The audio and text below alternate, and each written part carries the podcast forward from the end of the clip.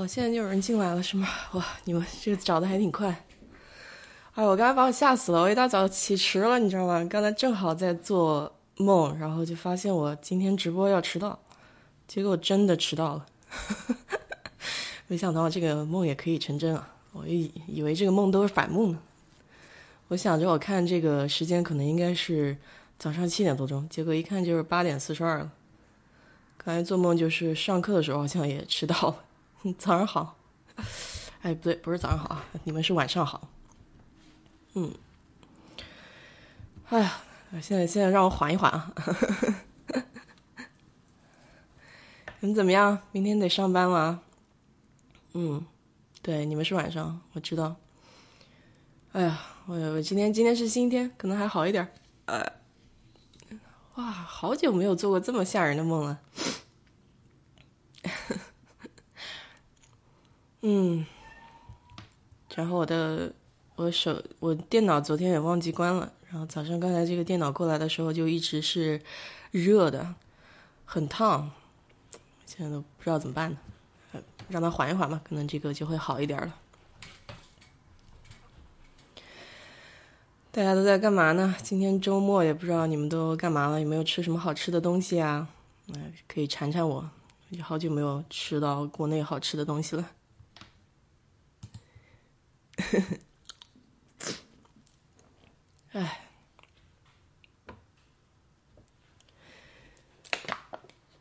你说这个时间好不好呢？就是这个时间做直播好不好？还是说，呃，换一个时间比较好一点？去爬山了啊？那你有没有看《隐秘的角落》？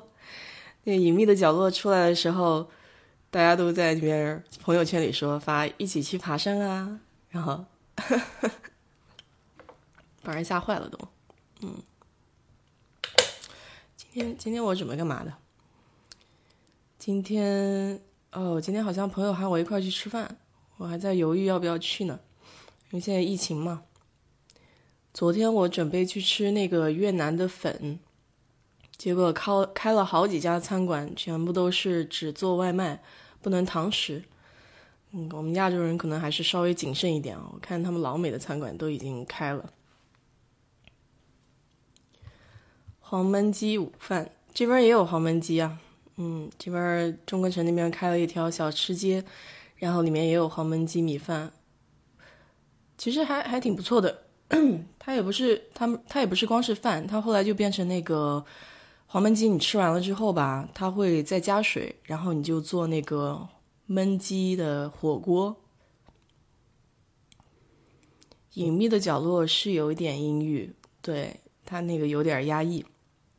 据说，据说那个小说的那个结尾比这个更差，我书还没有看过。你可以看点开心的片子，就像我昨天说的那个片子，你可以拿回去看一下，还还挺好的，叫《Just Go With It》，是那个，嗯，哎，谁写的？就是那个 Jennifer Aniston，你知道吧？演那个朋友的 《Friends》里面那个女的，还挺漂亮的。昨天我把那个，嗯，段句林给看了，就是那个战争片吧，我觉得还挺挺厉害的那个人哈，他大概讲的就是一个一个人，一个人去当兵嘛，然后他不大愿意去扛枪，因为他信那个基督，然后他就做那个医务兵，医务兵就不用扛枪了嘛，结果他。被安排错那个部队了，那个部队是打前锋的。后来他就是跟这个长官啊都发生冲突嘛，因为长官就要求他一定要拿枪，觉得他不拿枪好像是个呃懦弱的人，但其实其实并不是的。其实他后来就真正去战场上以后，凭他一个人的力量，他没有拿过枪哈，凭他一个人的力量，他救了几乎整个。整个部队的人吧，大概有七十五个人，他自己从那个战场把他拖下来，这还是个真实事件。我觉得这个挺厉害的，这才是真正的英雄哈，就是能救人嘛，不仅仅会杀人，嗯，当然他不杀人了，他就是说以救人的方式，也是，也是同样就是代表他参加这个战争嘛。啊，真的很惨烈。我觉得我看这个战争片啊，从来没有看到这么能够把战争的这个血腥能演的这么赤裸裸的，嗯，很血腥，很真实，然后也不想经历那些 那些事情，我觉得太可怕了。所以我有时候跟我朋友讲了，就是咱们生没有生在这个战争的年代，算是很幸运啊，真的很幸运。所以这个还是和平比较重要嘛。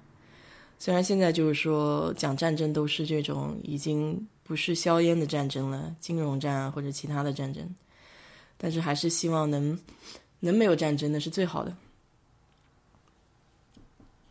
哎，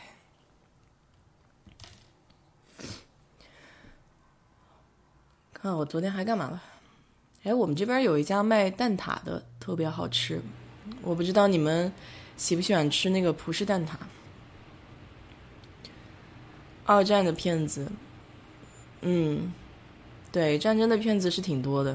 然后怎么说呢？我我觉得挺难，就是在那个年代你就没得选嘛。就是你不去的话，好像你也你也过意不去，你也不像在家里面躲起来。就像那个《钢锯岭》上面他们讲的，就是他自己不愿意看到其他的人都去为国家奉献了，然后自己在家里面躲着。哎哎，说回说回刚才那个吃的东西哈，我我就我就说这个葡式蛋挞可能是是我自己比较喜欢吃东西，嗯，葡式葡式蛋挞不知道你们有没有吃过？这边这边有一家葡式蛋挞是香港人做的，他们家原来在纽约那边做，后来到这边来卖，他只只卖现金，就是不收卡的，这样他可以省点税。我估计可能有很多中餐馆这边只收现金不收卡，嗯，可能借这个机会稍微逃一点税，我想。这样就不用上报了，所以他们家那个蛋挞是一块钱一个吧，然后还有还有那个叫什么麻薯，就那种吃起来像糯米糍一样这种软软的。有新疆的馆子，嗯，开了开了有一段时间吧，我是开了有一年，然后还是新疆人开的，它里面有一些这种他们烧烤的那种羊肉串啊。其实我很喜欢吃那个新疆的过油肉拌面，我不知道你有没有吃过，过油肉拌面很好吃啊，但是好像做起来应该很简单，我我自己没有尝试过。新疆的馆子后来关掉了，可能还是去的人少了。我就说嘛，这个疫情期间，好多餐馆因为去的人少，他就撑不下来了，毕竟还要交房租啊什么的。然后我记得好像那家新疆馆子，他们嗯，哎，其实在美国的新疆人应该不多哈，我觉得。我觉得难得看到就是有少数民族的到这边来。还说到少数民族，我就说上一次看那个电影里面讲到，他们叫有一个叫很梦，就美国这边有个很梦，其实其实这个族就是中国少数民族的苗族。嗯，我以前不知道，然后我有一个美国同事，他老婆就是很梦。嗯，当时他说很梦，我还挺懵的，我都不知道那是什么民族。后来我去了他们家，见了他老婆，他们长的那个样子呢，就跟东南亚那边人特别像，比如说像菲律宾啊，然后泰国啊那边，就跟那边的人挺像。嗯，然后他们也是大家族，就跟越南人有点像，就是一大家子逃过来，因为他们是越战嘛，越战的时候跑过来的这些人，嗯，所以就是能有能力跑过来，可能都不愿意待在有战争的地方嘛。我就，我跟我朋友，我不是呀，刚起来，你看早上就有点过敏。我跟我朋友就是讲，嗯，就是他们那个打仗，美国人和日本人打仗，你看那个武器啊，就正儿八经就是在拼武器，他们武器都很强劲，有冲锋枪啊，有那个手榴弹。啊。我是说，那个中国人打日本人的时候，那个武器简直是令人崩溃啊！你们。打了几十发子弹的时候，我们在这边咔咔咔才只能打一发，所以完全就是靠人在拼了。中国要是没有那么多人的话，都没办法打他们。大盘鸡，这边吃不到正宗的大盘鸡。我就上次看到有大盘鸡的调料卖嘛，然后在超市里面就想买回来做一下，嗯，后来怎么找也找不见了，最后就没办法找了一个那个四川做鸡的那个方式。呃，回来做了一下，然后还有那种宽面条，嗯，差距还挺大的，呃，没有国内那个好吃，呃，国内的大盘鸡特别好吃。休斯顿，休斯顿有，但是不正宗。我估计你过来可能不大会喜欢他那个。对啊，赶上直播了，我就说以后周六和周日的时候就这个时间就跟大家聊一聊嘛，看看你们有什么问题也可以直接交流一下。嗯，就省得老是我一个人在那边讲，可能有时候讲的话题也不见得是你们感兴趣的。嗯，上次有个小姑娘就跟我提意见了，就是说。可不可以不要念稿子呀？就是可以就这样闲聊的方式也挺好。什么叫跨城通勤呢？跨城通勤是吗？那你上班还得隔两个城市吗？就是不是在同一个城市了？不过你有你有国内有这个高铁啊，是好很多。就是你这样两两个地方，就算隔得有点远。嗯，你就是两三个小时都已经能跨了好几个城市了，在这边就完全不行。你说如果要去要去那个达拉斯上班，嗯，你在休斯顿到达拉斯上班，你没办法，你只能开车子，要么你就坐那个嗯，城际之间它有那种嗯公交车，哎对，呃公交车。但是那个公交车呢？我跟你说，这个公交车也有一点意思。如果你提早买票的话，可以买到一美元的票。呃，这个是以前我听我朋友说的，真的是很很便宜啊，一块钱。但是你要，比如说我现在是九月份，我要知道我买明年一月份的票，一月份一个时间的票，我要去达拉斯。你要是就是计划都没有那么紧密的话，你就买这个一块钱的票，你到达拉斯，我觉得还挺划算的。苏州到上海，苏州到上海应该近哦，嗯，挺近的。那你是坐高铁去上班吗？加州，对，加州，加州中国人多呀。嗯嗯，你在加州的话，应该还感觉还能挺能融进去的。休斯顿这边也挺包容的吧？我觉得美国除了到小的那个县城里面啊，除了到小的县城里面，你看就是白人居多的地方。他会稍微有点儿给你排外的感觉，嗯，因为毕竟那边很少出现其他其他样貌的人种嘛，所以他会觉得那是他自己的地盘。那像这种大的城市、大型的城市，就各个民族的人都有，所以你也不会感觉到好像有被排外。嗯，基本上还是挺包容的，就不像上海了。我记得我以前去上海签证的时候，哎呀，可尴尬了。呃，我跟我妈去超市买东西嘛。啊，那上海人一看你不会讲上海话，哎呀，那个、那个、那个、那个表情就不一样了，就感觉，我就突然感觉到自己好像是乡下来的，呃，尤其是上海那个地铁哈，它地铁还会讲，嗯，欢迎你来到国际大都市，啊，一下就觉得我自己是扛着那个蛇皮袋的乡下人，我说，哎呀，终于进城了，不容易，嗯。真是这样，就是当时讲这句话的时候，我脑袋里面就是浮现出那种感觉，就是自己扛了一个大包，然后终于进城了，然后感觉不一样。哎呀，这个到了花花大都市。嗯，美国这边也有乡下人的那个说法，就像我上次节目里面讲了，他们就觉得德州这边的人是乡下人嘛，而且他美国这个发音哈，这个英语的发音跟我们国内一样，他也有口音的，就是。你从不同的地方来，能够听出来你是哪里的人。呃，你比如说这个德州人，他有德州的发音；还有那个路易斯安那的人，他的英语口音又不一样；田纳西的，然后也不一样。呃，所以他们美国人自己人啊，一听他是能听出来，就是你是从哪儿来的。所以我说上次跟那个俄勒冈，呃，我跟我老板去俄勒冈嘛，然后到那个酒吧里面去喝酒，我老板一口标准的德州话，结果那酒吧的酒吧，嗯，酒保看到我老板。就是一脸这种，哎，有点，哎，乡下人太土了，不想跟你说话。然后我就看着他那表情，我想啊，原来美国人也会歧视乡下人啊，太神奇了！我以为美国这么包容的地方应该没有地域歧视呢。啊，谢谢你啊，谢谢你为我疯狂打 call。我这是第二次做直播哈。嗯，就刚刚才我还跟跟前面的人讲，我觉得今天早上一下都起迟了，但我紧张的。我说这个直播迟到啊！哎呀，这个大家大家该该该等急了。是啊，都一样。我哎，我跟你说，就是你要说的歧视的话，到欧洲歧视可严重了。嗯，至少是我自己的感受哈。我去年去了一趟那个伦敦那边嘛，就跟我们的美国同事一起，就美国人到欧洲被歧视。呃，他们那个。也是在酒吧，我就发现酒吧这种地方，你特别能看出这种社会现象。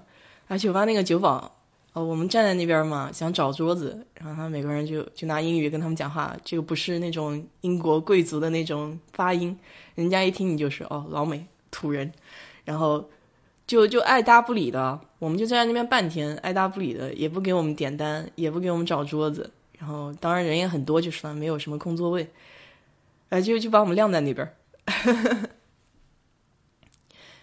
对对，直播的节目要更加生活化一点。然后，如果要是录播的节目嘛，就觉得稍微正式一点，就就没有那么没有那么有趣哈。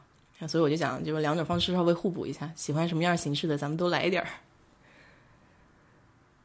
就是对啊，因所以我就我所以我说欧洲人很有意思嘛。所以你为什么在报纸上说看这次疫情啊，欧洲那边好像反华的这种情绪比较高？他平时就有这种现象在。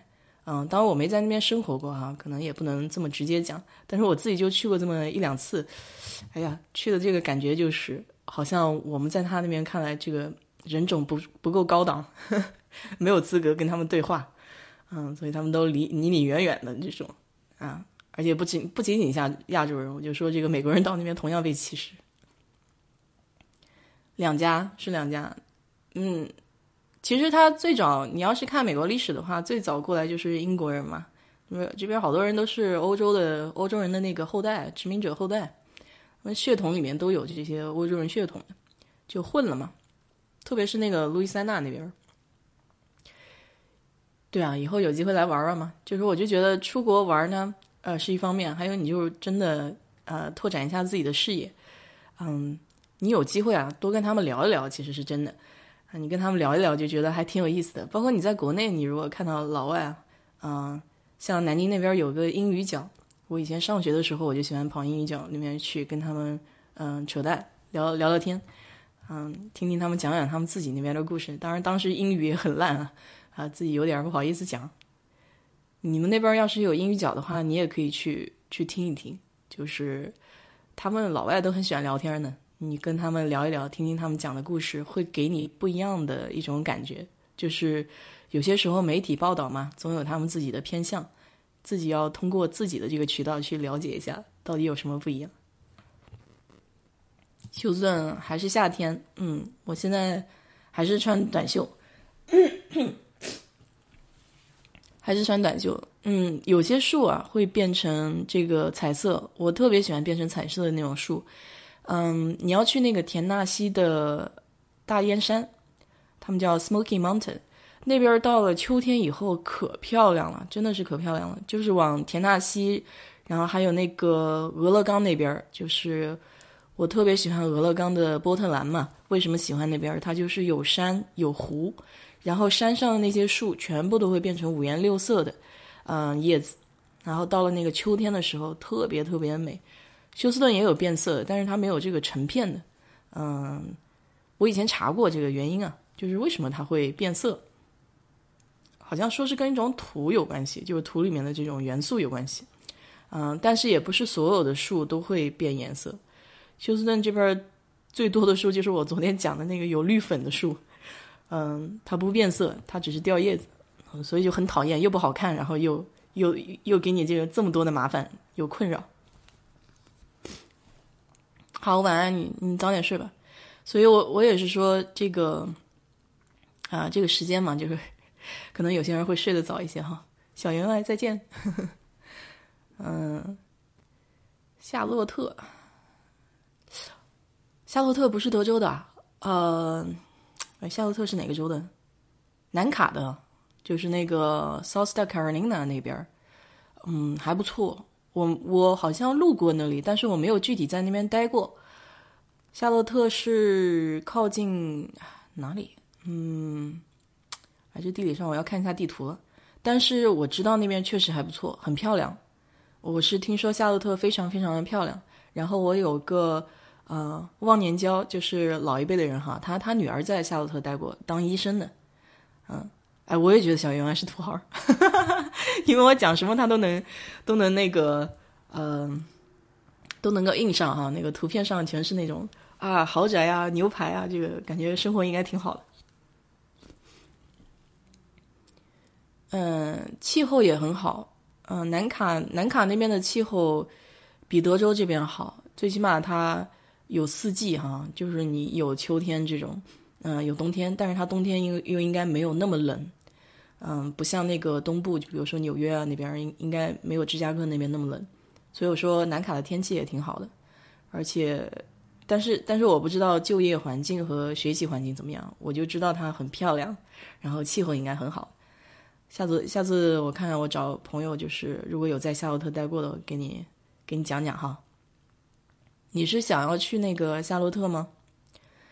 就想要去的话，可以仔细的了解一下。就比如说，我我跟你讲啊，什么样的方式你可以了解？就是夏洛特那边好像有一个有一个学校吧，如果有那种学校呢，你就去找一下，他有没有那种学生的论坛，嗯。包括当地的论坛，你也可以找一下，就看那种当地生活的华人怎么说这个城市。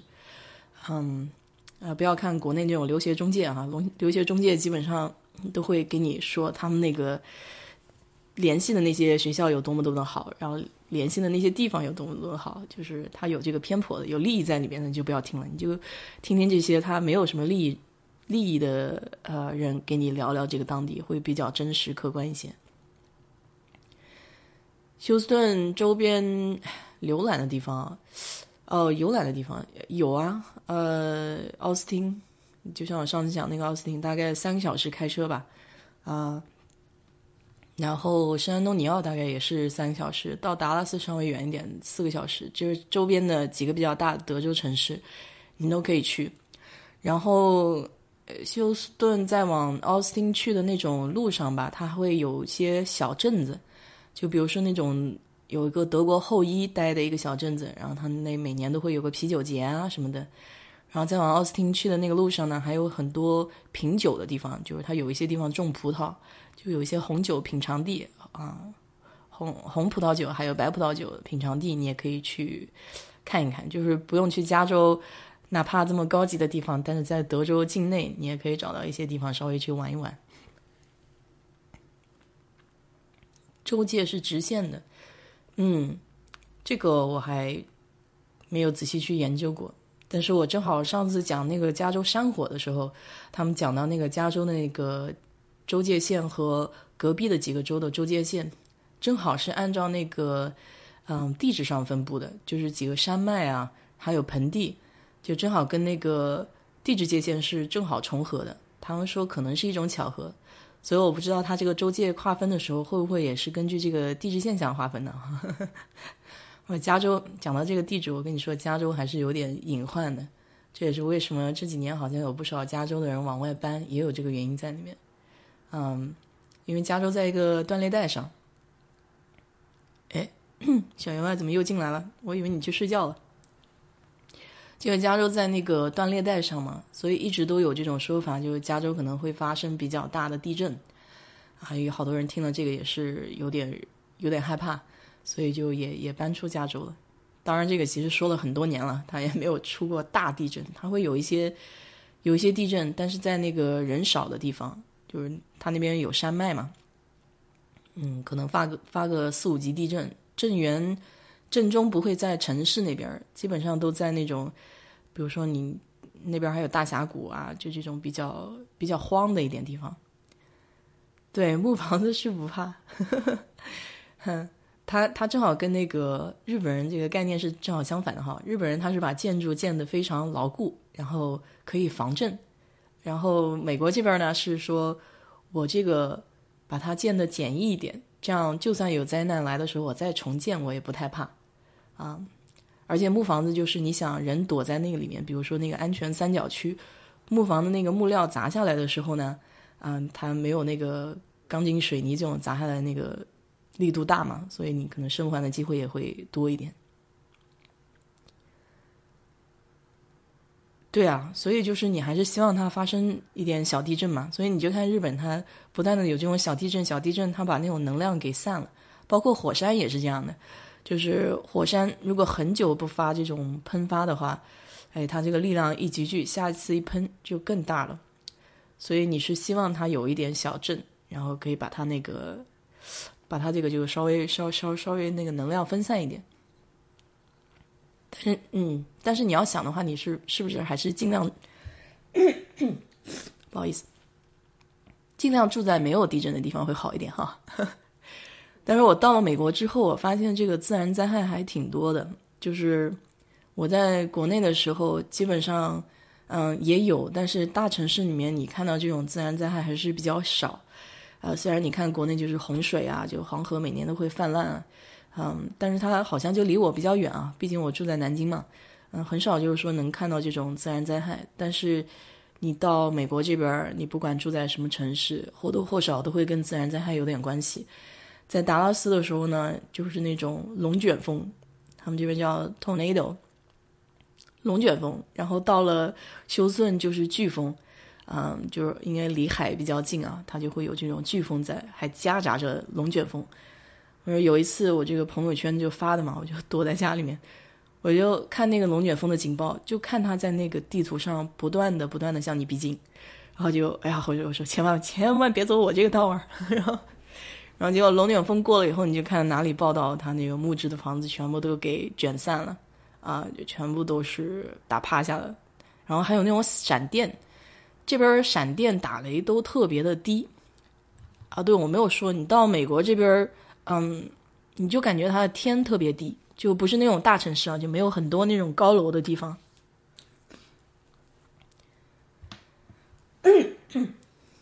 没有很多高楼的地方，你就会觉得天很低，你好像伸手就能触到一样。包括你看这个云啊，所以它打雷的时候，你就感觉好像就在你房子的斜上方，还有闪电，闪电也特别特别的大。就看着挺吓人的。如果如果你要是怕打雷的话，我觉得，而且经常还出那种炸雷，就是一下就是啪那种声音。如果晚上一个人在家，尤其房子还大的时候，你在听到这个啪一声的时候，就是 惊的不行，就闪电还特别亮。对，那个那个地区特别好啊，就是自然博物馆那边。我嗯，你要是你要是看到我抖音哈，我我有个抖音账号，我自己以前是想拍一些这种我喜欢的房子嘛，休斯顿本地这种有特色的房子。他有一套房子，就是在那个，嗯，自然博物馆附近那种高层，就跟国内的房子有点像公寓房。然后，他他那个位置就在自然博物馆隔壁。然后你走在楼上那个阳台上，就能看到那个 Herman 公园。我就觉得特别漂亮。嗯，那个房子呢，就是稍微贵一点，就是比如说二十几万美金啊，你只能买个一室一厅，嗯，一室一厅的这个小房子。但是我觉得那个地点，呃，也值了哈。你离那边那么近，经常那个赫尔公园里面呢有很多活动，就是比如说这个音乐会啊，嗯，免费的都是。夏天的时候有很多呃免费的音乐会，然后他们好多美国人都喜欢带着这个小孩啊，大人小孩，嗯，傍晚的时候带着一个那种野餐布。把它铺在草坪上，然后自己带点吃的，带点喝的，就坐在那边听听听听音乐会，然后感受一下。啊，不过休顿夏天其实挺热的，所以你要等到那个为什么他音乐会都在晚上，就傍晚的时候，就稍微这个温度降下来一点，但还是会有点热。嗯，我唯一觉得不太好的就是它会有这种呃蚊子，所以他们一出门的时候都会喷好多那种防蚊水、防蚊液。二十几万美金确实不贵，但是你要是就在休斯顿本地的话，这个二十二十六万吧，二二十六七万这个房子在近郊的地方已经可以买到，嗯，我说的嘛，就是两层的那种三四个房间那种特别大的那种房子。所以有，如果你要是有家的话，大家是不愿意花这个钱去买那个买那个市中心的高楼的。但是你要是单身或者是小情侣。哎，他们无所谓，他们就想要那个地点比较好，周围酒吧比较多，嗯，设施比较方便，走路都能到的地方，嗯，他们买那个就比较多。他那个公寓正好离呃休斯顿的医疗中心比较近，所以有很多啊那边的那个种医生啊都很有钱嘛，可能他们就是平时上班不愿意开来开去啊，可能会买一点买一个这种小房子，然后自己在那边待着，平时上班，周末回家也有这种。抖音可以开啊，就是国内的抖音，我回国的时候下的，在这边下不到。嗯，然后还有个就是 TikTok 嘛，就国外这个版本的抖音，我昨天刚看，推迟到九月二十七号，就是下架。嗯，就稍微改了，所以我就跟你说，这个政策也会变。现在就是爆出来以后，大家都不满意。嗯，上面上面有意见，下面也有意见，呃，到时候还不知道怎么说呢。我们一大堆人昨天。一大堆人昨天开始下载那个什么企业版本，叫 WeCom，我国内听都没听说过。腾讯又开发了一个 WeCom，就是企业版的，去躲避这种万一 WeChat 被关了以后，大家还可以用 WeCom。感觉好像不是那么好用，没有 WeChat 好用。木头不值钱呀，对啊，可能是这样嘛。可能我就觉得就是说建材。建材便宜也有也有这种可能性，哎，但是也跟地段有关系。你看加州那边房子也是也是木头的，它就是贵。加州主要天气太好了，然后周围的这个自然风景特别多，嗯，你要是在那边生活的话，应该特别的开心。啊，一年四季像昆明一样的，嗯，气候特别宜人，然后看看这些树啊、山啊、水啊、瀑布啊、湖啊，人生活也会，人人这个心情也会舒畅一点。WeCom 被禁了吗？哎，对，我昨天听人说 WeCom 没法在这个 Apple Store 看到。我我自己看的时候怎么还能看到？啊，我今天没有看啊，昨天晚上我看了，我还能看到，是还能用。对他们讲就是说，普通的用户应该还是可以用这个聊天的嘛。呃，只要你光聊天的话是可以的，只要不要有这种金钱的往来啊就可以了。但是我在想，就是啊，连发红包都不能发了吗？那我就只好跟国内的朋友说不好意思了，人身在江湖身不由己，是吧？这个，我我以前是发红包的时候老是会忘记密码，因为好久是好久不用嘛。然后就过年过节的时候，国内那个朋友圈里面，就是同学那个校友圈啊，然后家人那个里面发红包发的像什么样啊，自己很着急，这个密码记不起来，怎么发？然后只好说不好意思，密码忘了。现在终于可以有一个正当的理由了，因为美国他不让我发呀。哎，对，也不能收了，所以就是说不能发也不能收嘛，就是没有没有收入也没有支出了，咱们就停滞不前了，挺逗的。你们一般是几点钟上班呀？我在想，我这个下礼拜连开三天会，我得五点钟起，五点半起来，那六点钟得开会。因为我们公司里面他们有那种，呃，在欧洲的人嘛，你跟这种有时差区域的人开会，你就很痛苦。就是那个会上有欧洲人，有亚洲区域，还有美国的。那到那个亚洲呢，我们 我们这边是五点半早上起床，六点钟开会，他们那边是晚上，一直要开到半夜。就是有时差的这个地方，你开会就特别痛苦。封建帝国要开始了，是吧？闭关锁国，对我们又回到了封建社会。终于，他们也要学习我们中国五千年的文化。弹性一小时啊，那还挺好的。我们平时上班其实其实也是比较弹性的，就是你早来早走，然后迟来迟走。像他们美国人啊。特别是年长一些的人，就是中年往后的这些人，他们起的都特别早，早上五点多钟就起来了，六点多钟就到公司了，下午两三点钟就下班了。其实休顿这边也有那个交通堵塞嘛，所以就想赶在那个早早高峰和那个晚高峰的时候，可以避开这个交通堵塞的情况，所以他们有些人就早来早走。哎，国内这个九九六实在太不人性了。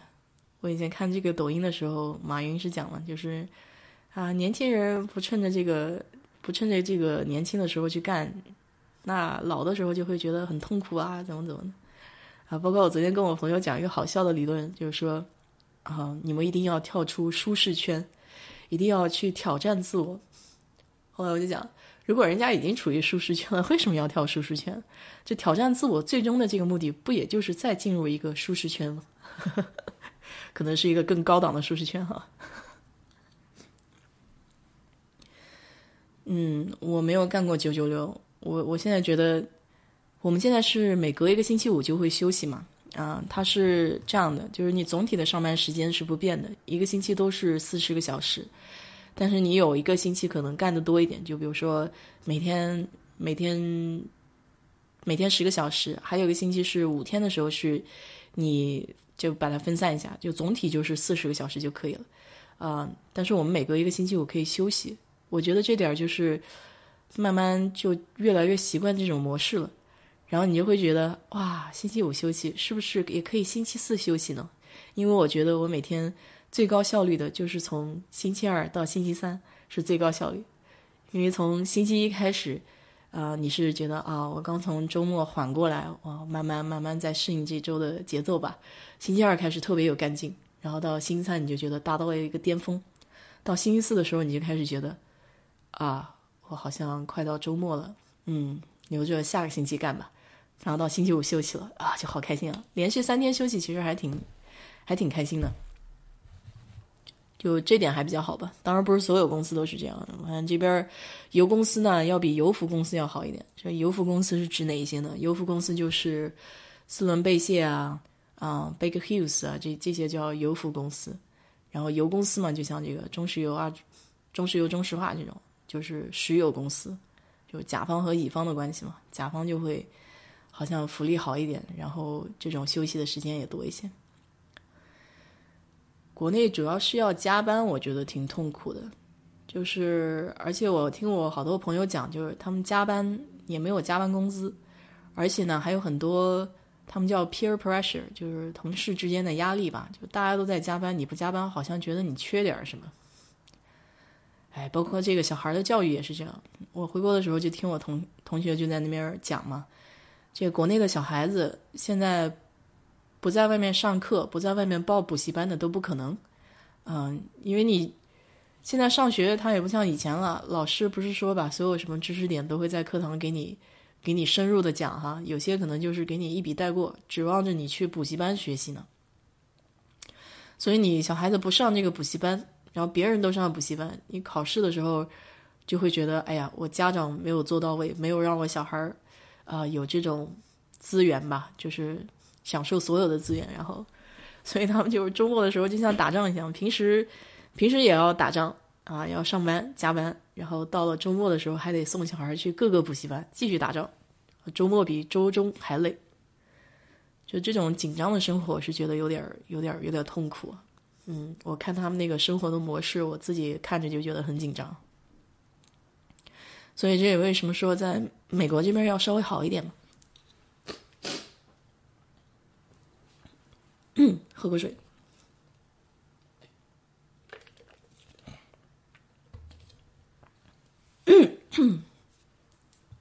美国，美国这里呢要稍微好一点，那包括对小孩教育啊，自己上班，都会要感觉好一些，就没有那么大的焦虑，但是。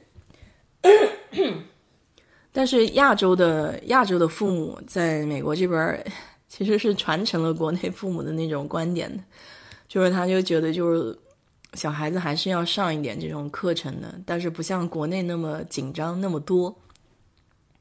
美国这边小学、中学呢，他都有这种课外的课外的兴趣班，就跟我小时候一样，就是。因为他知道很多家长下了班没法来接小孩嘛，这边这边家长下班五六点钟啊也有的，所以就在学校内部他也有这种课程之后的这种兴趣班，你要是愿意上的话也可以去上。对我也看到那个消息了，就说就说好像又都不封了啊，反正我就跟你说，这个东西临临时到头的时候还会有变化，那讲是一回事儿，做是一回事儿。云上德州，呵 呵这个是这个是德州扒鸡吗？是山东那边的吗？呵呵你就讲到那个，我以前一讲德州，他们就会说啊，山东德州德州扒鸡。我坐火车路过德州的时候，我还特地去买了一个扒鸡腿，嗯，说怎么着怎么着也得尝一下这个，嗯，就本地的一个特色吧。公司有幼儿园，但是它是这样的，它不归属于公司。嗯，就是你比如说我小时候上这个幼儿园，啊，是南大的，那么它就归属于南大嘛。嗯，它是南大底下的一个机构，但是在我们公司这边的话，它这个机构是一个第三方，第三方建的机构，但是它是建在我们公司附近，就是方便我们单位的，呃，员工把小孩送过去，因为他正好就是上班的途中就把小孩就给给给放在那边了。然后比如中午吃饭的时候，你也可以过去看一眼小孩，就是在位置上靠近一点，但是它不归属于我们公司，很贵哦。就是公司的那个幼儿园特别的贵，大概一个月可能得有，啊，我一千到两千美金吧。嗯，但但是现在国内好像也很贵，国内这种特别是那种双语教学私立的幼儿园，我听说这个一年的费用也是了不得。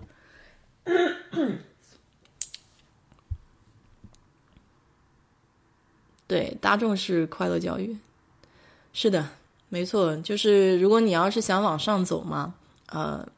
他还是会管的比较严一点，嗯，包括包括你像中产阶级的这部分，想要让小孩去上那种比较好的学校，常青藤啊什么的，他们会给小孩最好的教育，嗯，去一些私立的这种学校，交的钱也挺多的，嗯，对，嗯，但是但是为什么呢？就是说普通大众他出来找一份工作也是也不是那么费劲的事情，所以大家没有那么挤破头，非要去做精英啊。非要觉得做精英才是成功，它是有一个这种普世价值不一样。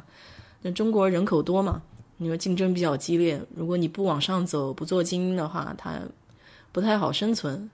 嗯，像普通的老百姓，就是再再往辛苦一点，就是没有没有读过书的话，会稍微困难一点。当然，现在这个年代也不一样，你说做自媒体啊什么的，这种也拓宽了这种方式吧，成功的机会也多一些。五岁的小孩三千个，哦，对对对，我也看到这个笑话，说在海淀不够，呃，说说在美国肯定够了，在海淀肯定不够，三千个五岁的小孩就会三千个，太了不起了，因为这边五岁的小孩还不知道在干嘛呢，在家和稀泥呢。我跟你说，在美国什么事情都有，以前还看过一个奇闻趣事，就是这边妈妈喜欢这个母乳，母乳喂小孩嘛。我还有小孩喂到这个十几岁、十岁还在吃母乳的，简直是，简直是神了。然后，对，还有上学的时候还带那个尿布的都有。啊，他反正反正美国这边他他不是会有这种嗯有色眼镜去看你吧？就是说你不同的阶段你可能比别人迟一点啊，他也不会觉得就是说啊。你这个怎么可以比别人迟？你这个比别人迟就是一种笨的表现。就是老师在学校是不能用这种词语的，不能用这种带有这种歧视、污蔑、不尊重的词语去说小孩的。就比如说，你孩子如果在学校学习稍微慢一点啊，进度跟不上，那那老师都是用鼓励政策，就是啊，虽然你这个做的不怎么样，但是他会说啊，你那一方面进步很大，怎么再努力一些你会更好了，都是这样的。对人口人口多是一个回事儿，就是人多了以后，你想政府也不太好管，然后竞争也很厉害。就大家一个岗位有上千上万个人去挤，和一个岗位只有几十个人去挤，这种压力是完全不一样的。所以老美不是说人人都要做精才是成功的，他们有很多人家长就认为小孩子快乐就好了，啊，长大找一份工作，长大找一份工作啊，简简单单生活也蛮好的。啊，然后对这些对他们来说也不是做不到，哎，肯定不会有这么多人问题了。你想，中国如果一点四亿十分之一，那那好管理多了呀。他关键关键是这么这么一回事儿，关键是他人口多，而且他贫穷的人口要比较多，然后受教育的水平的人，嗯。就是怎么说呢？就是真正受到教育的人，其实还是很少一部分。占那么大人口的基数的话，还是有大多数的人是没有接受过教育，没有办法接受到教育，有资源没有办法分配到这么多人嘛。重点学区的小学生都学到十二点以后，不学都不行。对啊，我就是说这个压力太大了嘛。我记得我还记得我小时候啊，哎，我小时候我我写作业，我有一次写作业大概写到十点多钟了还没有写完，哎，我爸给我说就说，哎，不要写了，就这么这么晚了，这个不睡觉了，身体不长了，那健康不要了。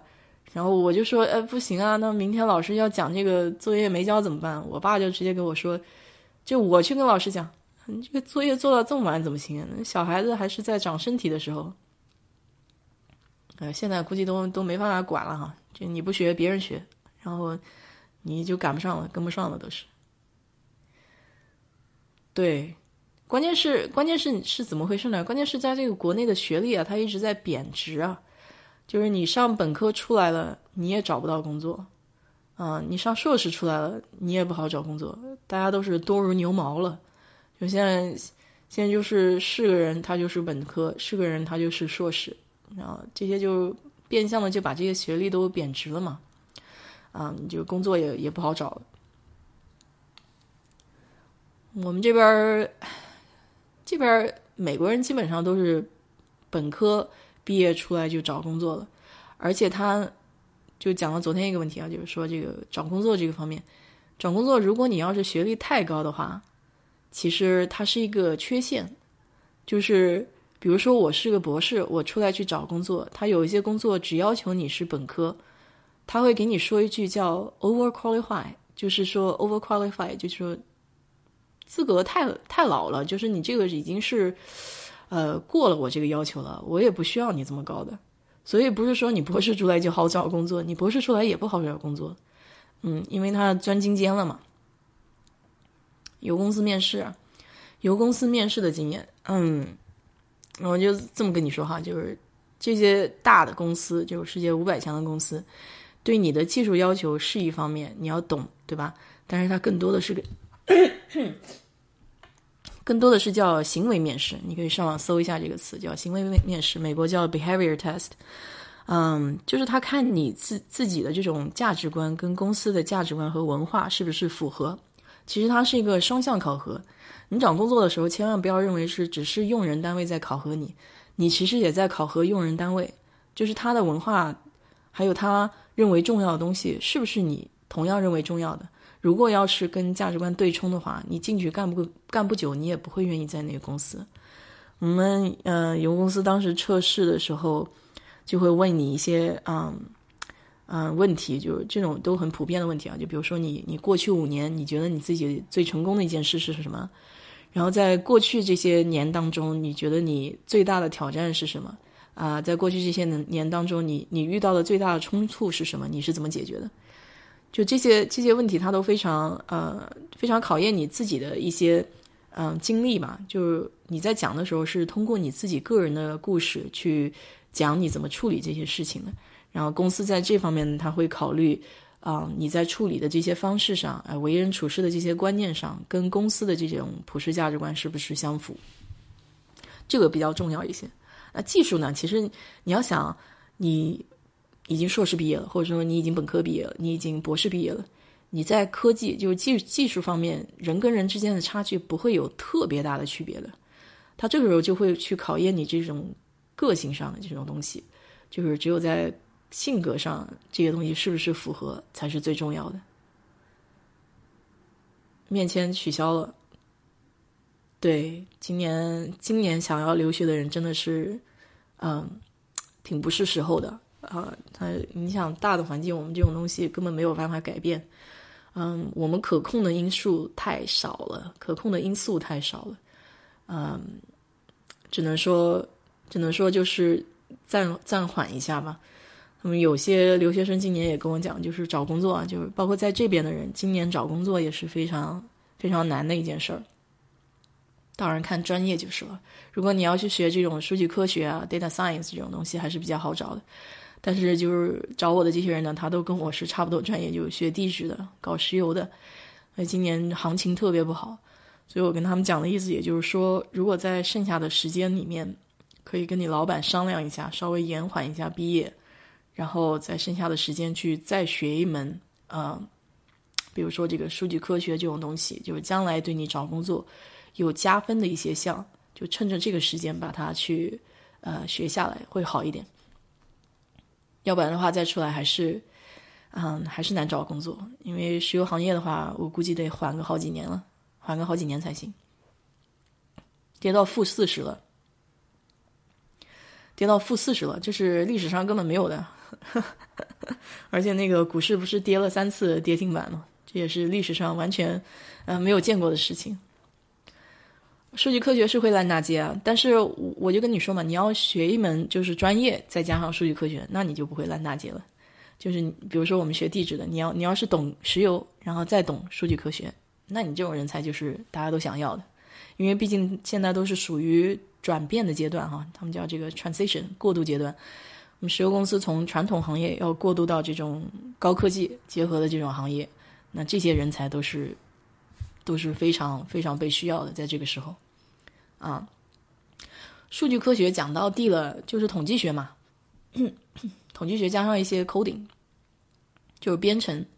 啊，现在，哎呀，我跟你说，我以前最不想编程了。我爸原来我在上学的时候，上大学有一次机会可以去转这个软件学院，就搞计算机软件开发的。然后我爸当时问我，你要不要转专业？啊，因为当时这个地址不是我选的嘛。你知道国内这种地质学都是，嗯，都是叫什么？就是一志愿没有没有没有录取，然后被划到划到那个志愿的，就是基本上都是冷门专业了。然后后来我我跟我爸说，我不想学编程，我最讨厌编程了。结果你看到美国，就是到现在了，你不学编程还不行，就是我就觉得弯弯绕绕弯弯绕绕，最后又绕到一个起点，就是。他就是 时代就要求你必须掌握这个技术，你想躲你也躲不掉。老美普通人毕业都干啥？那么多工厂在外面，嗯，普通人毕业其实干什么都有。我跟你说，在美国这边呢，有一点好，就是白领和蓝领，他没有这种歧视的概念在里面啊，而且甚至有些时候蓝领要赚的钱比白领还多，嗯。老美这边干各行各业的都有，能说会道嘛？那搞金融的也多。然后，嗯，其实其实老美也有干这种电工啊，就是呃，还有一些怎么说呢？就是修空调啊这种东西。你在休斯顿这边，一年四季都是夏天，你修空调，你自己自己去加盟一个这种修空调的店，你去搞搞这种小创业，也能挣不少钱，嗯。呃，水管工可能老美少一些，因为水管工比较脏嘛，他们脏啊、苦啊的累啊，这种活会稍微干的人少一些，就是美国白人。然后普通人毕业也有去做那个办公室嘛，做什么都有，销售。老美最最在行就是销售，嘴巴特别能讲。你到那个汽车店里面，dealers 去卖汽车，这种最大。蓝领实在啊。就是你自己掌握的一门经验嘛，嗯，比他们那些就白领有些时候啊，呃，可能还是讲的要比说的要比做的多一些，嗯。现在我是觉得，如果能掌掌握一门手艺的话，其实是饿不死人的。哪怕就像你说学艺术，你要是学雕刻、学画画，哎，我现在觉得这个东西其实也不大会不大会死人。你你看也容易赚钱，呃，像以前父母那一辈老会说。学这个艺术干嘛？你就学艺术根本就混不上饭吃，然后或者说你学这个跳舞啊什么，这个不务正业。你就学这个东西，你将来怎么养活自己啊？啊，我看现在学艺术的活得好好的，而且还能赚比较多的钱，给人家搞设计啊，跳舞的去教人家跳舞啊。哎，我们这边好多在国内这个都是比较牛的这种乐团里面的人哈，那出来以后就自己开班儿教小孩乐器，然后开设这种跳舞课。很多人的，很多人去把小孩子送到这边来学这种东西。这边有不少中国人做包工头啊，给华人做装修，对，有不少人。嗯，装修这边水还挺深的，因为你想，这个装修费用啊都特别高，就美国只要是跟人工有关的事情，费用都是贵的吓死人。啊，你比如说我要去。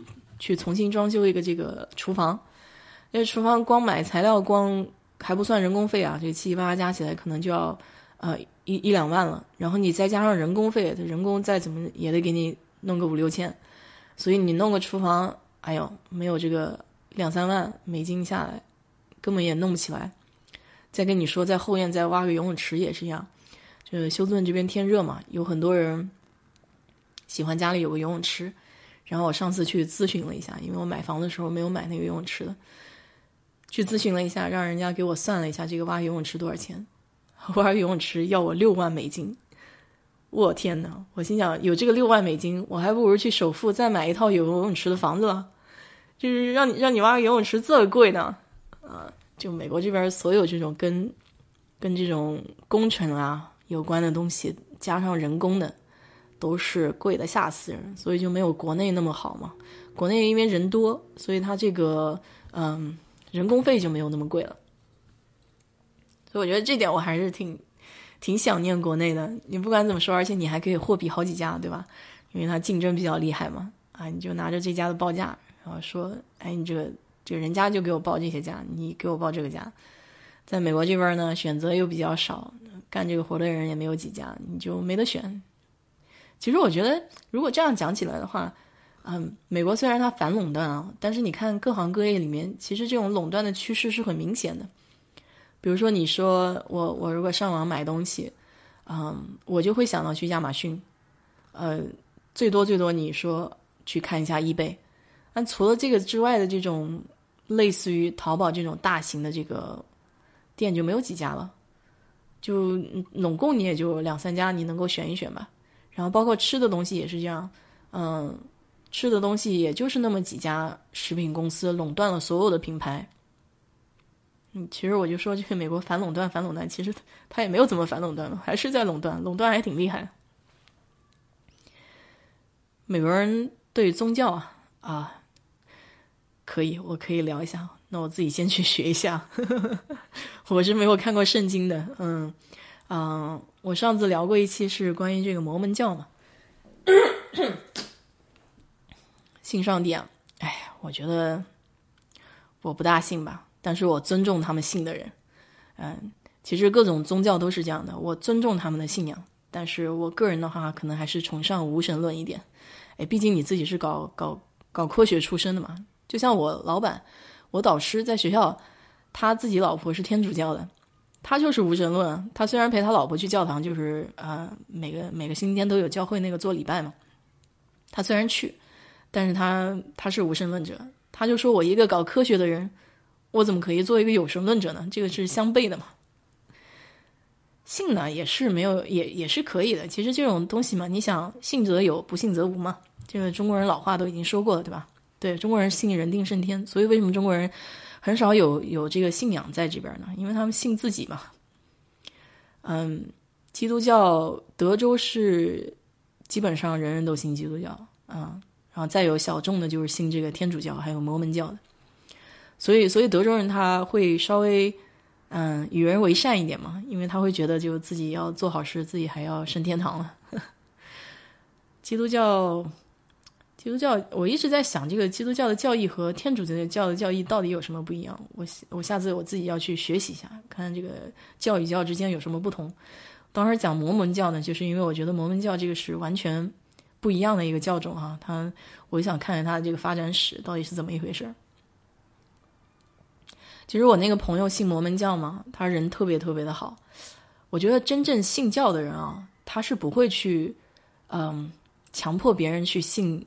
跟他信一样的教的，我原来在学校我最受不了的就是我们原来学校 那个呃地球，我们这个叫地球科学系对吧？隔壁还有个系叫地理信息系统，叫 GIS 那个系，他系里面有个教授，他就是自己搞教会的这些东西哈，他就是一定要求他自己的学生也要信这个教，然后跟他去参加这个教会的活动。我就觉得你真正信这个教的话，你不会去强迫别人的。我看好多老美，他信教信的非常虔诚，但是他从来没有跟我说过，你也要去信这个教，你不信这个教怎么怎么怎么的。所以我就觉得人呢，哎，这个信教呢无可厚非，你自己的信仰，但是你不要去强迫别人信，这点我就很不喜欢了。拼装游泳池，像老外有很多不愿意挖那个地下游泳池的，他会放一个地上的那种游泳池。就是在地上用那种很大的一个容器啊，把游泳池放进去。但那种管理起来的话，也会稍微烦一点，因为你也要装那种过滤系统啊，要保持这个游泳池这个水干净嘛。毕竟那个池里面水是啊死水，我们说中国人说活水死水，游泳池的水是死水嘛，你就要循环系统要搞好。信教就不干坏事儿，哎，这个就很难说了。这个，这个就是得他自己知道了，嗯，这个。谁也看不到别人自己生活到底是怎么样的，嗯，只能说你自己心里是怎么想的嘛。就像我昨天看那个电影叫《嗯血战钢锯岭》里面那个人，他就是坚信不拿枪，对吧？他他他自己做过这个 promise，就是跟上帝做过这个承诺了以后，他自己一定不做这件事情。那遵不遵守还得看他自己，对不对？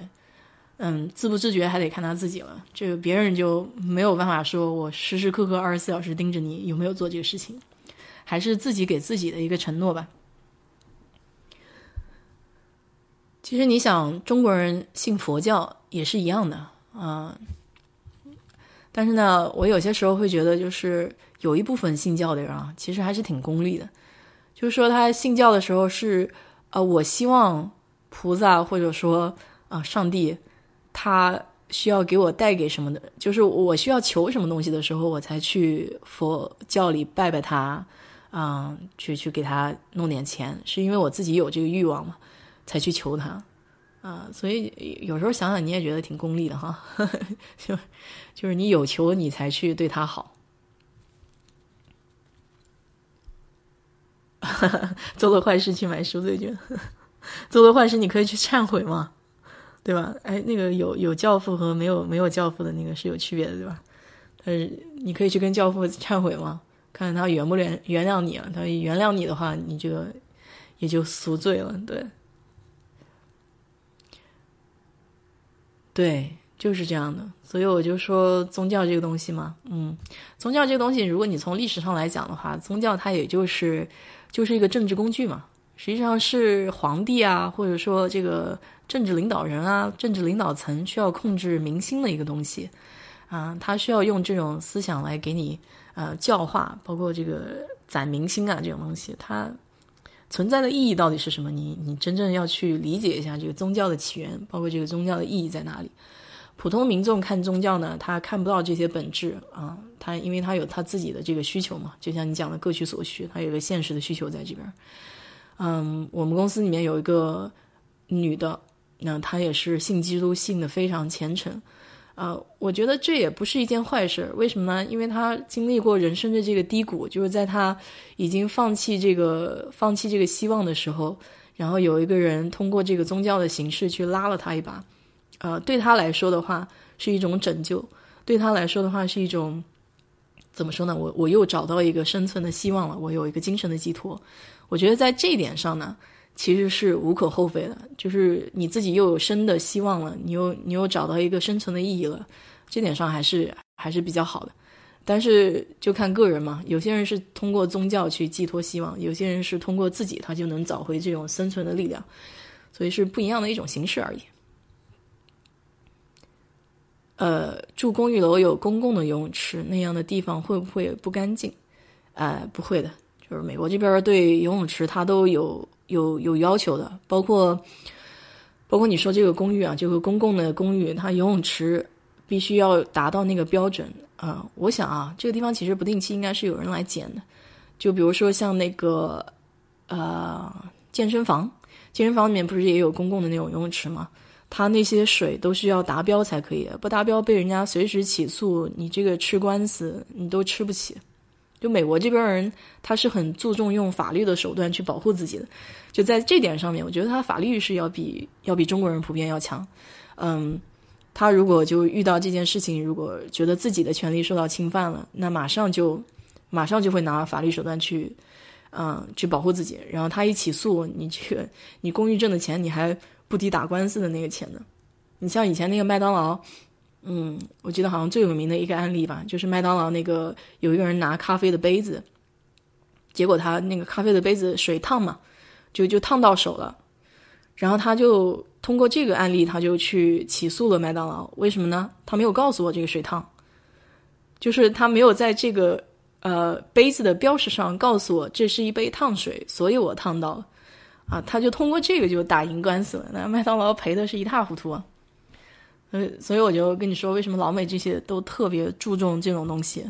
他在什么情况下都要给你写的清清楚楚、明明白白，包括游泳池这个事情，他是不敢、不敢、不敢造次的嘛。就饮食上也是一样，所以他有很强的这种法治手段去，嗯，去规啊，叫什么叫管束你吧，叫管束这个普通人。韩国很奇怪，几乎全国信基督教。哎，这个可以去深究一下，为什么韩国会全部信基督教？是不是韩国也被殖民过呀？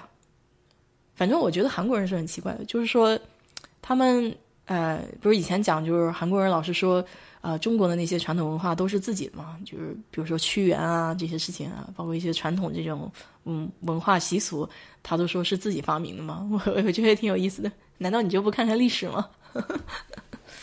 还到阿富汗传教，真的吗？韩国人这么牛？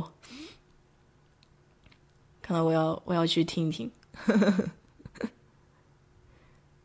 呃，洗衣机、烘干机，哎，那我觉得不卫生，我自己是不愿意去用的。嗯，当然，其实我我用过一段时间，就上学的时候，嗯，那时候租的那种公寓房嘛。那公寓房里面它分，有的公寓房里面是有洗衣机和烘干机的那个接口的，那你可以自己去买。但有的公寓房呢，它是没有那个接口的，所以你就必须要用这个公共的这个洗衣机、烘干机。嗯，哎，当时其实也也也没有想太多了，就就直接用了。但是我我现在只要有能力，就是说或者。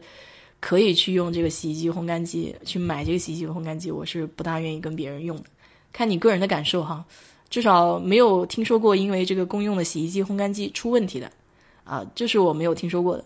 但是你自己心理上如果有这种嗯意识，就觉得好像有一点洁癖，就别人用过这个，我觉得不干净，那可能还建议你去找那种有洗衣机、烘干机接口的，那自己买一个会好一点。就像他们有些人会买二手的烘干机、洗衣机嘛，啊，美国这边也有不少人去买二手的洗衣机、烘干机。那有些人他，你说老莫他就不在意了，他便宜嘛，嗯，买来能用就可以了，总归我不用花买新的钱。呃，电脑提系统提示，请按任意键退出系统。一个老太太打官司说，任意键是哪个键盘在哪里？这个这个比较搞笑啊。这个这个让我想到上次讲的一个笑话，就是，嗯，就说跟老年人去解释这个现在新的系统嘛，就是怎么用电脑，打电话说半天，说，哎哎，就是那个右右上角右上角那个右上角那个键，你看到了吗？然后那个老年人说什么键完全不懂。对，就美国这种笑话也很多。对，韩国人韩国被西化的比较严重，嗯，是的。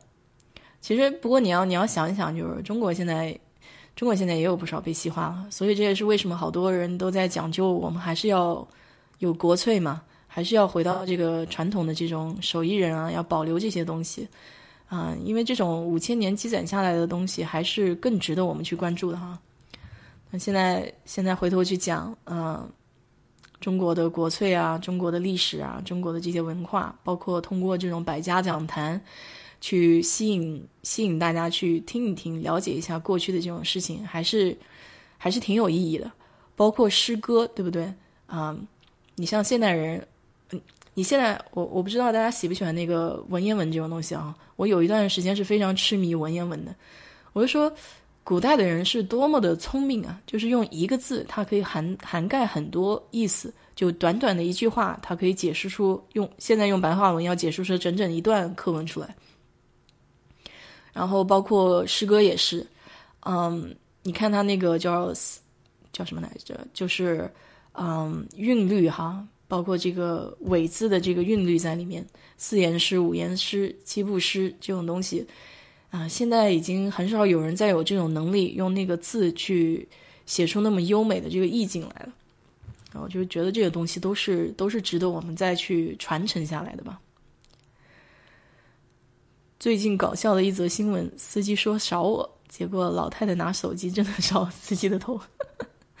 这个这个对啊，这个就是，哎呀，就是这种科技科技变化嘛，然后以及老年人怎么去与时俱进。我上次看到有一个呃老爷子吧，已经九十多岁了，八九十岁了，然后就讲他长寿的秘籍。那长寿的秘籍就是说，老年人要与时俱进，要了解现在最近年轻人喜欢什么东西，然后最近最新的东西是什么，这样也有助于你去延缓衰老。嗯，对啊，我这个情况还还出现在我父母身上。虽然虽然我父母其实，在学校里面已经算比较好的了，就是。比如说以前用 QQ 去视频哈，然后打字啊，就是电脑啊这些东西，因为在学校里面，所以他们必须要去接触嘛，所以基，所以跟他们同龄人相比，其实他们是呃处在那个少数人当中里面的。但是你真正要去跟他们解释有一些东西的时候，还是很费劲的。就比如说我昨天那个微信说微信要进了啊，他们都很紧张了，就哎这个这个微信要进了，这个怎么办怎么办？然后你就是跟他解释的时候，他会。不能理解怎么去不去自动更新，对吧？他不理解这个什么叫后台自动更新这种概念，所以我就我就觉得挺有意思的。但是，呃，做子女啊，我跟你说，就这点上你一定要做好。就是作为子女呢，你要耐心的给你父母解释，你要理解他们为什么不明白这些事情。嗯，有些时候我的脾气也会稍微急躁一点，就是就会觉得这么简单的事情你怎么会不理解呢？这么简单的事情你怎么会想不明白呢？但是你你想想，他们经历的事情跟我们是完全不一样的，对吧？他们又没有又没有从头开始了解到这个科技的一点一点在变化，然后一下头让他们进入到那么现代的这个呃术语里面，他们也不可能那么快理解的。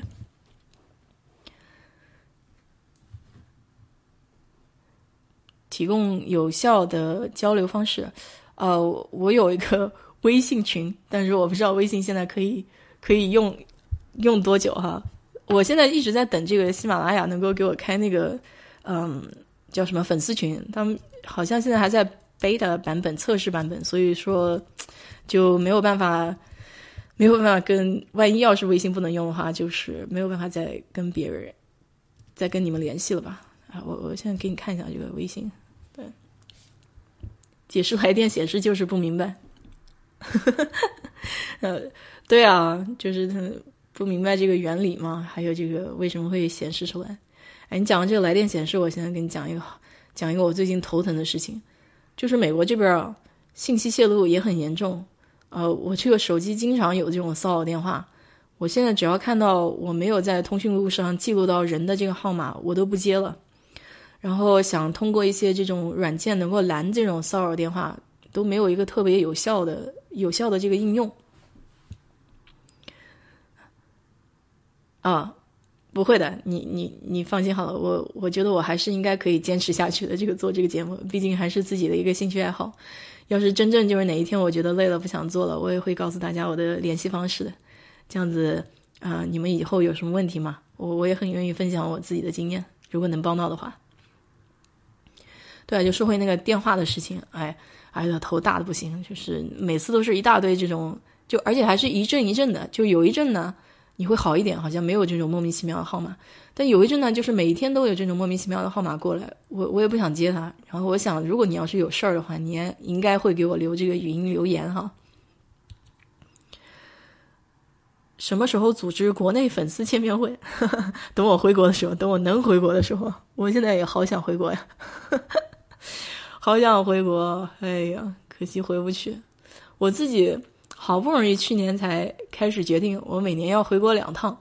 哎呀，终于去年实现了回国两趟的这个，嗯，这个行程，我觉得还特别开心。我今天今年还兴抖抖的，我已经把，嗯，四月头的这个机票都订好了。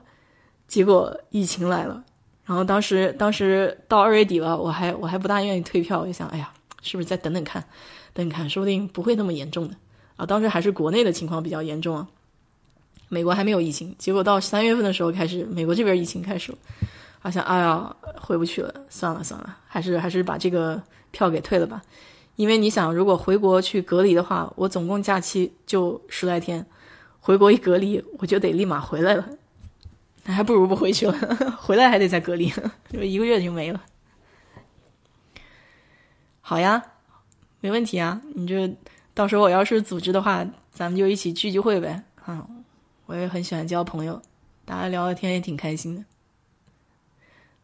呃，估计都是男粉。哎，那倒不一定。我跟你说，听我节目还有不少是呃家长辈的呢，就是比如张姐就是，嗯，他们自己小孩在美国，就特别喜欢听这种美国跟美国相关的生活相关的，而且他们探亲旅游也来过嘛，特别是来过休斯顿的人，就是听我讲节目就特别有共鸣，因为觉得好多地方讲这个名字啊都特别熟悉嘛，嗯，因为他们家长辈的都都还挺愿意听我讲的。哎，也不光也不光是男粉啊，哎，我发现我可能跟老一辈还挺有缘分的，我就特别喜欢听他们老一辈的人讲他们以前的故事。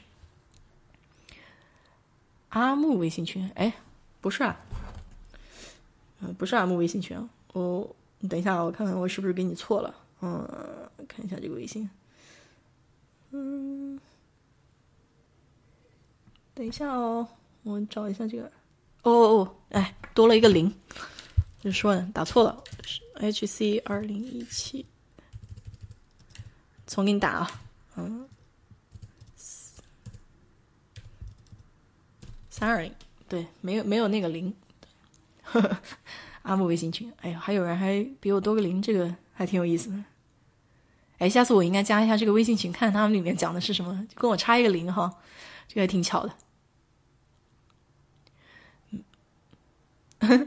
每个人都会老去，对，所以，所以，所以我就说，哎，我就跟你讲嘛，我在看那本书，最近它是，嗯，叫《穷穷查理宝典》，它前面正好在讲这个老年论，就讲这个老年人怎么让，怎么觉得才能让自己老去的时候活得更有价值，就是更幸福哈。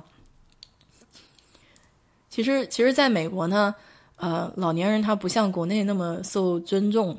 就像我以前讲的，他老年人会觉得自己是没有用的嘛。那美国它是一个青年人的战场，就是你，它是一个比较讲究努力生活的一个一个国家。所以你老了以后呢，嗯，就社会呢会有一种感觉，就是说你你你已经没有用了，你已经不能够贡献价值了，嗯，那他就会有一种这种凄凉感在里面啊。他不像国内，就是说啊。你年纪大了，我们要尊老爱幼，它有一个儒家文化在里面哈，就是说老年人要值得尊重。他这个社会是不一样的啊，所以，所以我有时候在这边看美国有一些老年人，我看了，我觉得挺挺挺可怜的，就是 怎么说呢，就是他们都去啊养老院生活呀，而且美国人他不要求子女去真的去孝顺他们啊，去赡养他们。啊，有有伴侣的呢还好，因为他们会出去旅游啊，活得挺开心的，很自由。那没有伴侣的呢，就稍微孤单了一点。就是每年也就过年过节的时候，子女才会回去看嘛。因为平常你想，呃，美国人又喜欢到处乱跑，呃，又喜欢跳槽跳槽，所以他就是不一定会在一个地方呃稳稳的待着啊。所以子女可能离得也比较远，平常也看不到。老美是不是很多人炒股？呃。应该还挺多的吧？我觉得他们这种理财概念从小就有，他们对金钱的意识是从小就培养的。然后他们上小学的时候就开始有有让你去认钱的这个这个这这门课，就是跟这个经济有关的这门课。然后，所以他跟中国人不一样嘛。你你像我小时候，我对钱是完全没有概念的。我是啊，我爸妈会给我一点零花钱，但是我是怎么说呢？就是钱多钱少对我来说是没有概念的。但是美国人他从小就有这个意识，嗯，包括他们在家里面要有这个挣钱的意识也有。就比如说在家里面做家务是吧？家长给他给他一两块钱作为劳动的报酬，就是说他会意识到自己要通过自己的劳动去换取钱，而不是说我直接就拿到钱很容易嘛。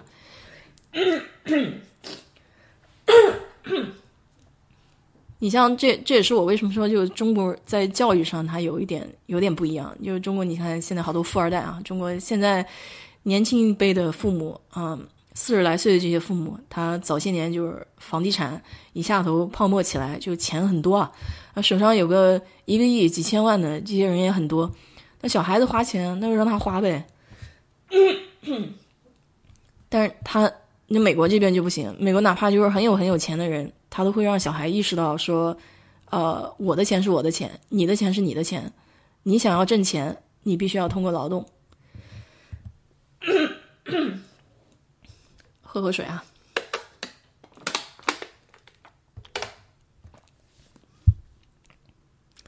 对，我也看到那句话了，钱学森说我姓钱，但是不爱钱。嗯。怎么说呢，钱，就是中国老话也说过嘛。钱不是万能的，但是没有钱是万万不能的，是吧？嗯，就你要理解这个钱的意义是什么？钱的意义到底是什么？嗯，钱可以给你带来享乐，可以给你带来很多舒适的生活，但是，嗯。在有钱的同时，你也应该想一想怎么去回馈社会，啊，觉得美美国人在这点上好像意识要比中国人要好一点。就是，嗯，怎么说呢？就是说我我挣我取之有道，我拿到了社会给予我的钱，那我怎么去回馈社会？就在你有钱了之后，你想着怎么去实现自己的价值。嗯，中国古人也会讲嘛，就是。我怎么才能流传百世、流流芳百世？哈，就是人家为什么会记住你这个人？嗯，是不是说你有钱，别人就会记住你，而是你真正为别人做了什么事儿，才会有人记住你？嗯，对，主要主要是今天早上起的也有点，有点，也 有点着急嘛，然后没有没有喝足够的水去缓一下这个嗓子。啊，我觉得啊，你想你想想看啊，就就是有些时候探讨的有点深啊，就讲就是人活着这个意义啊。我们公司里面就是有些人退休了，嗯，让他们老一辈的人都会给我们说，嗯，你看你在公司这些同事，嗯，你看你自己活的到底出不出彩，或者说你觉得你成不成功，你去看一下这些去参加呃葬礼的人，就是你自己的葬礼上这些人会不会出现？你就知道你在别人心目中是一个什么样的人了。就说你你想啊，就是你有钱是自己享乐了嘛？但是你帮助别人，你你为了别人做的哪些事情，然后别人才会记住你。对，陆游认为的流芳百世啊，我觉得就是咱们也不一定说非要大富大贵啊才能帮别人。你就像我前两天讲的那个我朋友嘛，他自己现在建了一个这个基金会。呃，他为什么会建这个基金会呢？是因为他从小就在那个，嗯，啊，他那个地方叫叫什么来着？他自己家是东北那边的嘛，东北一个小村落上的。他自己从小上学的时候，就是学校就很穷啊，他有好多那个家里面人小孩是。嗯，吃不饱的，就是一天三顿饭吃不起。然后学校这些文具啊，嗯，这些普通的这种，我们在大城市都想象不到。你说这个作业本啊，这个铅笔啊，就不是随便你都可以买到吗？就从来没有缺过这些东西啊。他们从小村子里面长长出来的人呢，就知道那个很痛苦。所以他现在呢，到美国来了，自己有一份工作，他自己呢是丁克，没有小孩儿。但是他就想要做一点事情去帮助跟自己处境一样的这些小孩儿，嗯，所以他建立的这个基金会，就是每年可以募捐一点钱哈，因为我们公司捐钱是一比二的对比，就比如说我捐三百美金，我我现在每年给他捐三百美金，然后公司就会再配六百，那总共就捐了九百美金，那他他自己九百美金，你知道吗？五十美金就可以支持一个小孩一一学年的吃饭。和这些生活用具，就是就文具啊这些东西，就就能保证他能吃饱饭，能能够用得起这些文具，五十美金啊，一点都不多吧？然后，所以你像我捐的这些钱，就可以帮助一些小孩了。他现在这些基金会募捐到的钱呢，可以支持，嗯，去年捐的钱可以支持七个小孩，那今年可能会多一些，因为今年他把这个基金会正式给建起来了。所以我就说，就是咱们在力所能及的。呃，情况下哈，能够帮助到一些自己能帮助到的人啊，也不见得是多大的一件事儿。但是，但是你你就会觉得自己好像觉得有点意义了哈。就是说，咱们咱们活在这个世界上有一点意义，就不光光说是为了自己啊。哪怕哪怕你就是你举手之劳，就包括现在抖音上面有很多这种正能量的这种正能量的这种视频嘛，就一些外卖小哥啊，然后。啊，做一些比较暖心的这些事儿，有很多事情都是举手之劳。昨天看也是环卫工人嘛，去拿那个爱心水站那个水没有了，啊，然后一个外卖小哥正好路过，然后他就自己去买了一箱水，然后把这个水再给他添上，就是这些小事儿，我觉得是比较暖心的。就你自己也会很开心。我是觉得你在帮人了之后，你自己那种心情是挺不一样的，是感觉到好像觉得，哎呀，好像有人因为我而生活觉得生活变得更加美好了，就是这样。嗯，他这个基金会，哎，包括我上次看到有个故事，我也觉得也挺感人的，好像是嗯一个老外吧，就是德国人啊，一个德国人，哎，他叫什么名字我也忘了，嗯，他就去农村那个特别偏僻的一个地方，他就自自愿的哈去做这个志愿者，去教那些小孩书，教书支教。他也不希望人家报道他的事迹，他就自己自己在那边默默的教书。结果后来不知道被谁就捅到上面去了，然后记者就去采访他呀，然后有些社会舆论就开始质疑他这种行为啊，就说的啊，包括因为他他身边接触的都是都是一些小孩子嘛，比如说十来岁的小孩子，有些人就恶意揣测，你知道吗？啊，说他是不是有恋童癖呀这些东西。哎呦，我看了之后，我简直就是觉得很心塞。就别人别人做一些好事儿，你还要用这种恶意去揣测别人的动机。你有本事你自己去做这些事儿啊，这可不是一天两天能做起来的。他坚持了多少年，十来年啊。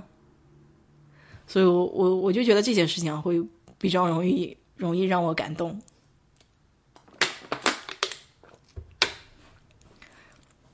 而且美国人的这些行为呢，就是，嗯，怎么说呢？他慈善的这种概念嘛，他从小的时候教育小孩就是要有同理心，然后要懂得给社会做公益，这些都不是做做样子的。虽然说，虽然说这个也也有点功利性在里面嘛。就比如说你在考大学的时候，嗯，你做的这些事情啊，嗯，都是会用来去考核你是不是能进入那个大学。而且越到后面呢，越对这方面注重，就是说。除了成绩之外，你到底给这个社会做了什么？啊，因为因为他们都知道嘛，学习这种东西，只要你努努力啊，你自己用心的话，你都能把它学好。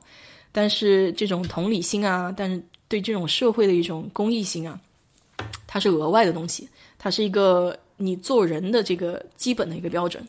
所以大学呢，啊，不仅仅是要求高智商的人，他需要有高情商的人，他需要有这种嗯。将来你大学里面培养出来的人，真正能在社会上面能够做出贡献的人吗？因为在这方面呢，中国人可能需要加强一点。就是啊，我还是觉得国内的社会现在有点浮躁，就是更多的呢还是自私自利多了一些。当然，你去追求一下，去追寻一下这个历史上的一些因素吧，还是还是有它一定道理的。毕毕竟中国经历了一段。不堪回首的那个历史嘛，所以人与人之间的这种信任已经被打破了，怎么再重新建立起来，可能也是要费很大的劲儿，费很大的劲儿。但是我想，总归是往好的方向走的哈，生活总归是往方好的方向走的。唉，可以学的还很多，就也不是一直在说美国人有多好，美国人也有不好的，嗯，美国人也有这种叫什么社会底层的，嗯。包括他们会说这个叫 white trash，就是白人里面也有这种很渣的，但是就是社会上整体大部分人啊，大部分的人这种观念啊，还是值得学习的，还是值得学习的。哎呀，这个讲的有点沉重啊，这个话题啊，不像昨天讲的那么开心。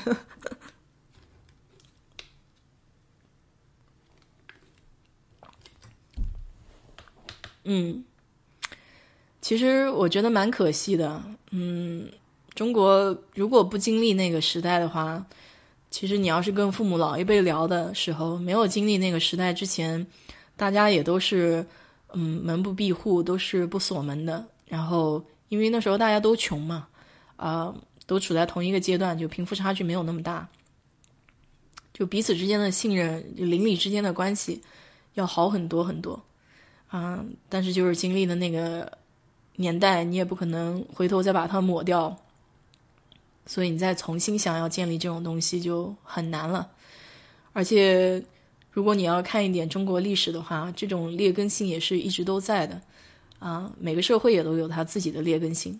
嗯，就是还是人心向善。所以，所以再回到前面一点啊，就是讲到这个宗教的问题，就是可能基督教呢对人的影响呢。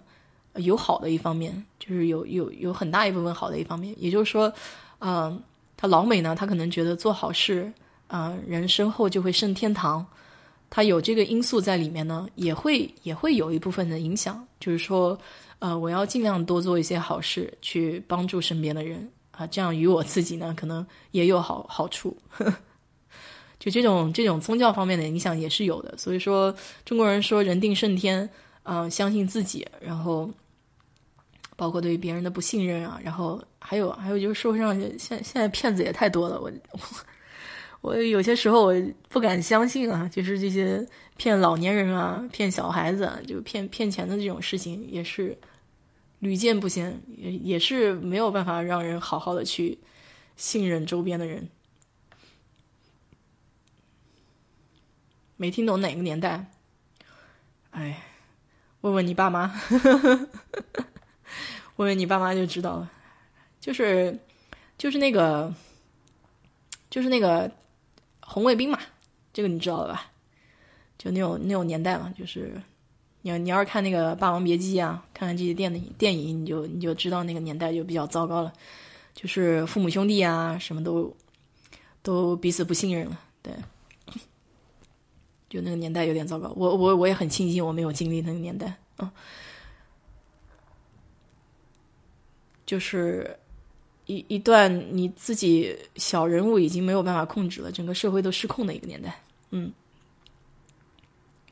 所以美国它没有经历这个东西嘛？你想，所以它发展到今天，啊，没有经历过那个断层，嗯，发展到今天也是比较有延续性。包括它也才两百年哈，你看我们中国五千年的这个文化在这边，它两百年历史比较短，嗯，也是比较美好的一个状态。但是你你。之后再怎么发展就不知道了，这接下来谁也预测不到。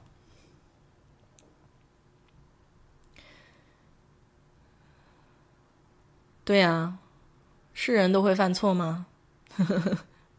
人、组织、国家都会犯错，但是，哎，但是有些错误是不能回头的啊！有些错误产生的影响是巨大的，是通过几个世代。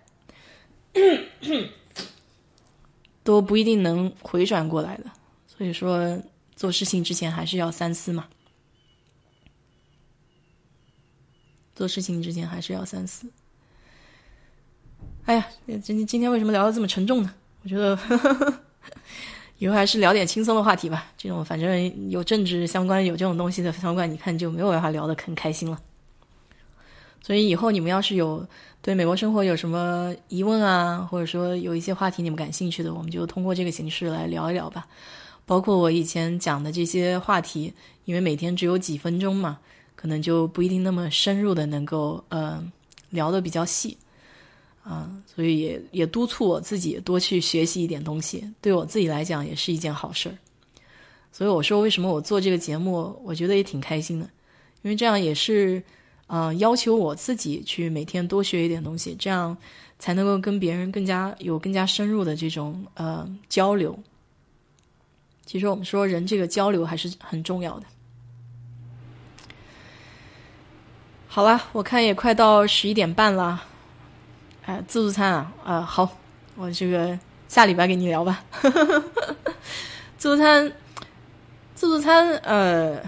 怎么说呢？就是中国人开的这个自助餐啊，它是是吃的东西呢，都比较迎合老美了。它吃的味道跟中国传统的这个餐饮已经不一样了。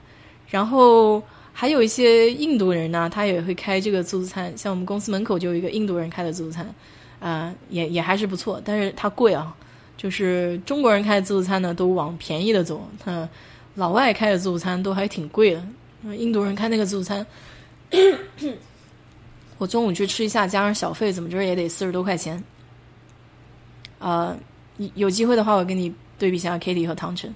嗯，唐晨治安要比唐晨中国人更多一些，Kitty 也不少。嗯，但是哎，我仔细去给你搜一下吧，我我去了解一下具体它到底有什么样的区别。